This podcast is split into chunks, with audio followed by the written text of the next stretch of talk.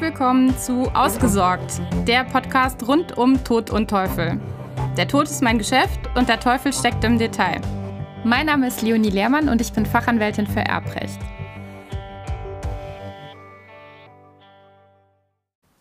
Ich habe diese Folge etwas provokant vielleicht Urlaub für Tote getauft. Vielleicht lässt sich daraus auch schon erkennen, was ich davon halte, aber gut. Ich befasse mich heute mit einer Entscheidung des Bundesarbeitsgerichtes vom Anfang dieses Jahres. Diese Entscheidung steht diametral entgegen zu allem, was in der Vergangenheit deutsche Gerichte entschieden haben. Und insofern ist das natürlich sehr interessant. In dem Fall geht es jetzt um die Abgeltung von Urlaub bei Tod des Arbeitnehmers. Nun prinzipiell vorgeschrieben in 7 Absatz 4 Bundesurlaubsgesetz, dass der nicht genommene Urlaub wegen Beendigung des Arbeitsverhältnisses abzugelten ist.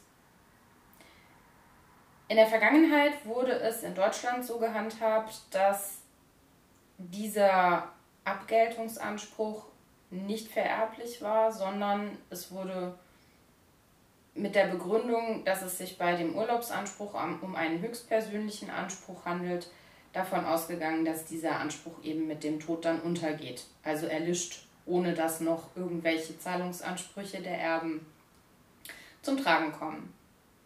Das hat sich, wie gesagt, mit der Entscheidung des Bundesarbeitsgerichts Anfang dieses Jahres geändert, und zwar vor dem Hintergrund der europäischen Vorgaben des EuGH. Der EuGH sieht das ganze Thema nämlich dahingehend anders, dass er meint, unter einem finanziellen Aspekt betrachtet sei der Anspruch auf bezahlten Jahresurlaub rein vermögensrechtlicher Natur.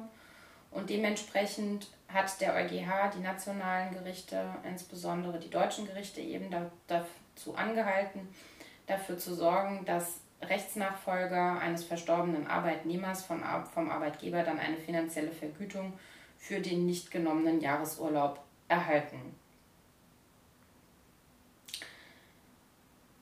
Und zwar ist das dann unabhängig davon, um welche Art von Urlaub es sich handelt. Also diese Abgeltung von nicht genommenem Urlaub bezieht sich nicht nur auf den gesetzlichen Mindesturlaub, sondern komplett auf sämtliche Urlaubsansprüche, die da eventuell anstehen könnten seien sie tariflicher Natur oder aber auch bei Zusatzurlaub für beispielsweise schwerbehinderte Menschen. Also egal, wo der Urlaub herkommt, wenn ein Urlaubsanspruch entstanden ist, dann ist dieser zugunsten der Erben im Todesfall abzugelten. Laut EuGH und dementsprechend, da der EuGH nun mal in diesem Fall maßgebend auch für die nationalen Gerichte ist und damit auch für die Deutschen, ist das entsprechend auch in Deutschland so zu handhaben. Nun lässt sich dazu sagen, dass es natürlich irgendwo folgerichtig ist. Wir haben das Prinzip der Gesamtrechtsnachfolge, das heißt, der Erbe tritt mit allen seinen Rechten und Pflichten in die Rechtsposition des Erblassers ein. Und insofern ist es schon irgendwo folgerichtig zu sagen, naja, dann bezieht sich das auch auf den Urlaub und wenn eben Urlaub nicht mehr genommen kann, dann ist er genauso wie bei der normalen Beendigung des Arbeitsverhältnisses finanziell auszugleichen, abzugelten. Nichtsdestotrotz muss ich ganz ehrlich sagen, ich finde es vom Gefühl her etwas befremdlich, es so zu handhaben. Aber ich habe darüber nicht zu entscheiden. Das ist eine europäische Vorgabe, die entsprechend in Deutschland umgesetzt wird. Die gesetzlichen Vorschriften des Bundesurlaubsgesetzes geben das auch her.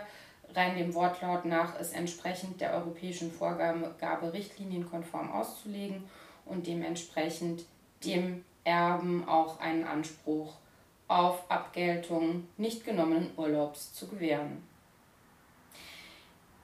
So viel dazu, wenn du also jemanden kennst, der verstorben ist und noch Angehörige hinterlassen hat, da irgendwo Urlaubsansprüche noch rumschwirren, dann können diese eben entsprechend geltend gemacht werden. Du kannst es weitergeben, du kannst gerne auch auf diese Podcast-Folge hinweisen. Ich hoffe, du bist beim nächsten Mal wieder mit dabei und ich hoffe, es hat dir gefallen und dir die Augen geöffnet in diesem Punkt, dass das noch ein möglicher finanzieller Vorteil sein kann, den man eben beim Arbeitgeber geltend machen kann. Danke für dein Zuhören, für dein Interesse und bis zum nächsten Mal.